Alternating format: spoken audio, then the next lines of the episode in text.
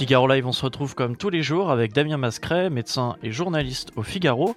En cette période de confinement, il répond au quotidien à vos questions, vos préoccupations et vous aide à mieux comprendre les évolutions de la pandémie de Covid-19.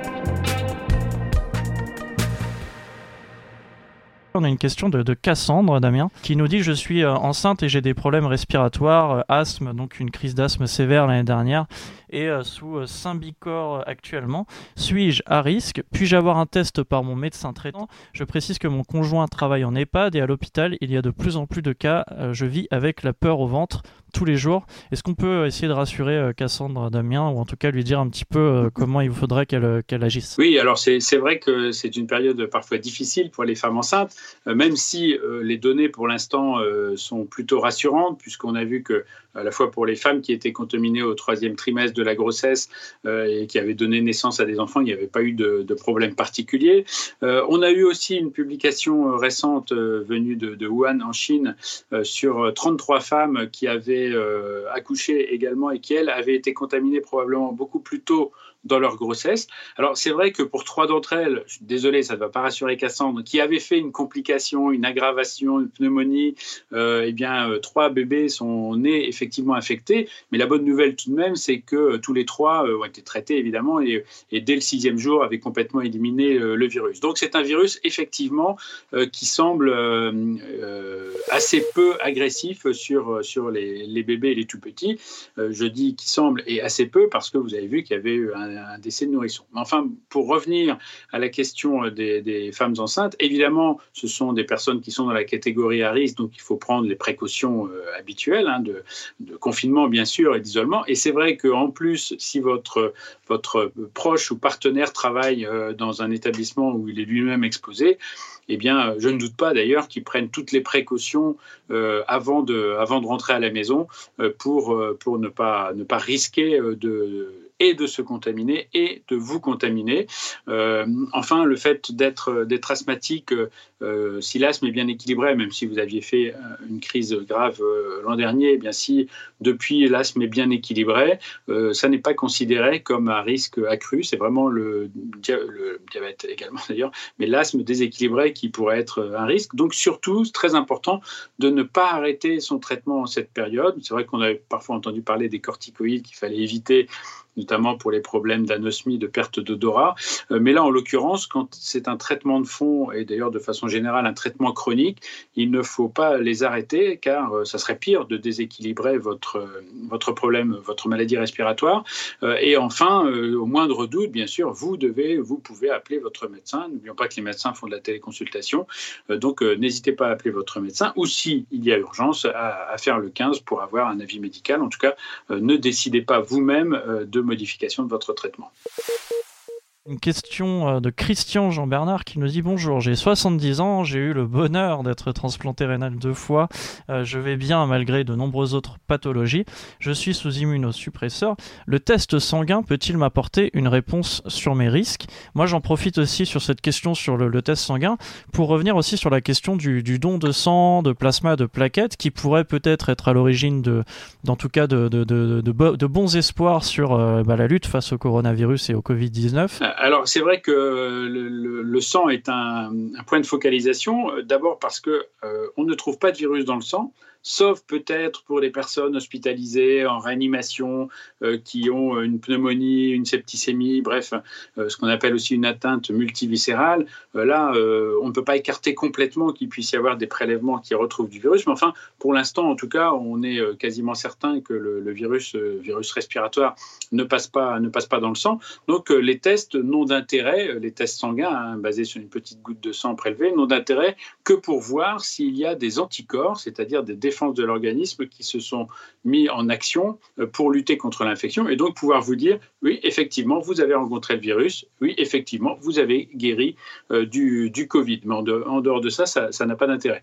Alors ensuite, euh, pour ce qui concerne d'abord les dons de sang eux-mêmes, qui sont très importants, hein, si vous êtes donneur de sang, si vous ne l'êtes pas et souhaitez l'être, alors sauf si vous êtes malade en ce moment, que vous avez des symptômes, mais sinon il est très important de continuer à donner parce que les stocks sont très rapidement périmés en sang, hein, notamment en plaquettes, parce que la durée de vie des plaquettes n'est pas très longue. Hein. donc l'établissement français du sang, l'agence de biomédecine le rappelait, n'a que trois jours d'avance, si on peut dire, en stock de plaquettes.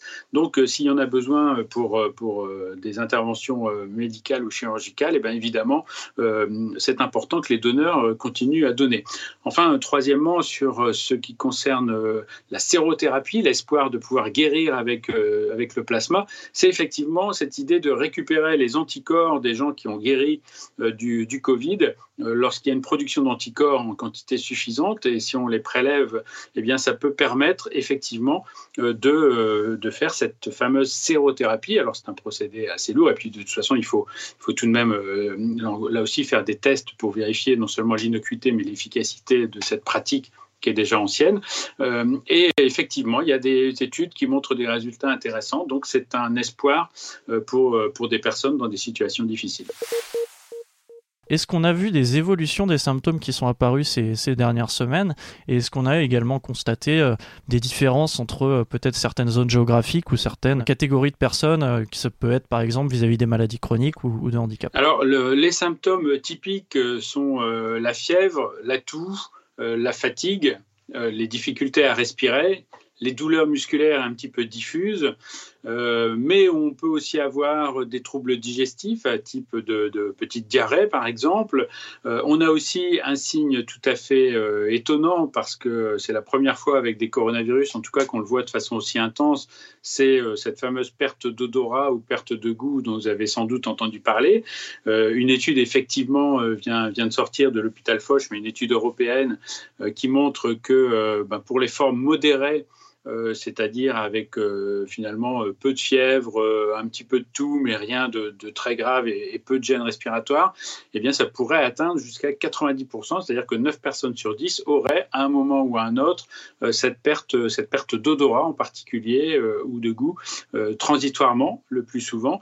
Donc ça pourrait être un signe un petit peu, un petit peu comme on dit en médecine, pathognomonique, c'est-à-dire presque une signature de ce coronavirus. Et ça, effectivement, c'est quelque chose qu'on n'avait pas vu avec les coronavirus euh, précédents.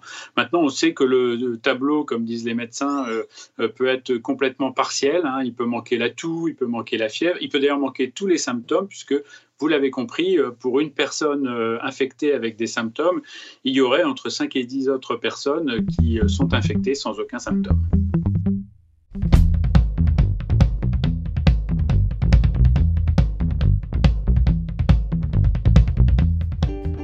Sait qu'il y a aussi une période euh, qui s'ouvre, c'est le printemps, les allergies reviennent. De l'autre côté, il y a aussi des personnes qui ont des problèmes différents, qui sont liés à l'asthme ou euh, peut-être aussi parfois à des problèmes d'anxiété, ce qui font qu'elles ont du mal à reprendre leur, euh, respiration. Est-ce qu'on peut peut-être leur assurer Quels seraient les premiers gestes à faire si jamais on, suppute un, Covid-19 ah, C'est vrai qu'on entre dans une période assez délicate puisque les allergies aux graminées vont exploser. Alors certes, on est moins exposé, mais vous devez quand même sortir tous les jours, prendre l'air, vous activer, vous bouger ne serait-ce que pour d'ailleurs activer votre respiration, c'est important. Euh, donc euh, les symptômes vont parfois peut-être être difficiles à distinguer entre ce qui relève simplement par exemple de la rhinite allergique, hein, avec le nez, alors ça les allergiques ont l'habitude, avec le nez bouché euh, et donc et la perte d'ailleurs parfois d'odorat parce que le nez est bouché. alors dans le coronavirus, on aurait plutôt souvent une perte d'odorat alors que le nez n'est pas très bouché, c'est ce ce qui est un peu surprenant. Mais enfin, toujours est-il que les symptômes peuvent évidemment ressembler à votre allergie habituelle. Néanmoins, euh, les experts pensent que justement, vous devez repérer si ça vous paraît différent d'habitude ou si, en prenant votre traitement, eh vous apercevez que ça ne réagit pas comme d'habitude au traitement. Effectivement, peut-être dans ce cas-là, est-ce le, est le coronavirus? Euh, Ce qui ne changera pas d'ailleurs fondamentalement l'attitude, simplement vous devrez être encore plus prudent que les autres euh, par rapport au fait euh, qu'une aggravation est toujours possible. Et donc repérer ces fameux signes de, de douleur thoracique éventuellement, de vraiment gêne respiratoire, même au repos, vous sentez que vous respirez vite et que vous avez du mal à vous oxygéner, à respirer, ça ce sont des signes inquiétants. Et dans ce cas-là, il faut absolument pas hésiter, il faut appeler le 15, expliquer effectivement que vous avez les symptômes depuis quelques jours et que là, vous avez l'impression que les choses s'aggravent pour être pris en charge rapidement. Il vaut mieux s'inquiéter pour rien que de se rassurer trop rapidement pour être dans un état euh, encore plus compliqué 12, euh, 24 ou 48 heures plus tard. J'ai peur que le virus soit sur les poignets, sur les murs du hall d'entrée, mes enfants sont totalement confinés, est-ce que je dois les faire sortir? De l'autre côté, on a Marie-Laurence qui nous dit une famille asymptomatique peut-elle se baigner ensemble dans une piscine? Comment justement quand on a des enfants, et on le sait, c'est quand même important aussi qu'ils puissent prendre l'air et, souffler un coup et se dépenser un peu, on voit aussi beaucoup de gens qui semblent peut-être abuser un petit peu des sorties avec les enfants et qui ne sont pas forcément dans les meilleures conditions pour euh, bah, protéger toute la famille euh, du coronavirus. Oui, alors c'est vrai que c'est très compliqué euh, de donner des mesures à toute la population sans entrer dans le détail. Alors c'est pour ça qu'il faut effectivement les expliquer parce que, et même au plus haut niveau, on a entendu parfois des responsables dire que, bah, évidemment, votre jogging, vous devez le faire tout seul, ce qui, non, est un non-sens à partir du moment où vous êtes dans le même foyer. De toute façon, vous partagez potentiellement le risque de contamination les uns les autres si l'un des membres est contaminé. Je ne dis pas ça quand il y a un malade dans la famille au foyer. Évidemment, là, il faut respecter l'isolement de 14 jours au maximum et prendre des précautions. Mais en dehors de ça, puisqu'il y a des formes asymptomatiques, vous ne savez pas que vous êtes infecté alors que vous l'êtes, donc vous contaminez potentiellement d'autres personnes. Si vous êtes dans le même foyer, euh, il n'y a pas de raison logique, en tout cas, pour empêcher euh, que, euh, il y en a des légales peut-être, mais pas logique médicalement, pour empêcher que vous vous promeniez ensemble, même en vous donnant la main. Après tout, pourquoi pas? Mais évidemment, on ne peut pas dire aujourd'hui à une famille, bah oui, vous avez parfaitement le droit d'aller sur la plage, à la mer ou dans une piscine. Bon, les piscines publiques sont fermées, mais c'est vrai que logiquement, médicalement, on ne peut pas en revanche appuyer ou objecter que ça soit, que ça soit dangereux. Maintenant, il est vrai que bah oui, les surfaces extérieures sont potentiellement contaminées et donc vous devez être particulièrement précautionneux avec les petits-enfants qui vont y toucher et, donc c'est vrai que c'est un petit peu délicat, mais vous avez raison, c'est tout aussi important malgré tout de laisser sortir, laisser respirer les enfants, d'abord pour leur équilibre psychologique et puis aussi parce qu'ils ont besoin d'activer leur organisme, pas que les enfants, les personnes âgées aussi doivent activer leurs muscles et leur respiration. Donc il est important malgré tout de garder une activité, une activité de sortie, une, prudemment peut-être, mais en tout cas c'est important de, conserver ça.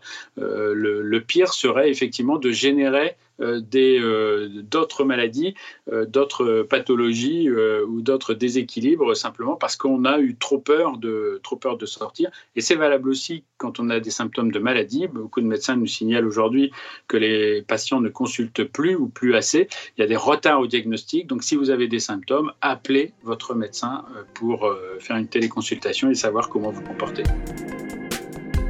Merci de nous avoir écoutés. Avec Damien Mascret, nous vous donnons rendez-vous tous les jours de ce confinement à 13h. Retrouvez-nous sur la homepage du Figaro, Facebook et Twitch pour poser toutes vos questions sur le Covid-19.